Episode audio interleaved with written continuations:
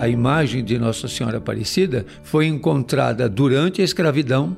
Ela foi encontrada por pescadores pobres no momento de duríssima escravidão no Brasil e negra. Então, isso teve um aspecto muito importante e quebrada. E os pobres que a, a encontraram, os pescadores que estavam sendo é, extremamente é, pressionados, eles fizeram uma leitura, assim como a Nazinha em, em, Belém do Pará também foi encontrada a imagem. Mas como é que a Nossa Senhora da Aparecida, se eu sempre quis saber, vou aproveitar agora, virou a padroeira do Brasil, sendo negra?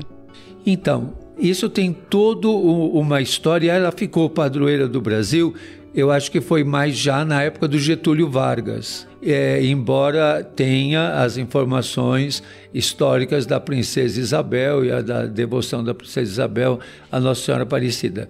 Mas ela foi considerada padroeira do Brasil, acredito foi no governo é, Getúlio Vargas, por uma série de questões, inclusive geográficas. Então sempre é importante fazer a leitura da história na sua contextualização e nos interesses que existem. Mas acho que dentro disso que nós estamos dizendo é muito importante o aspecto da inculturação da fé.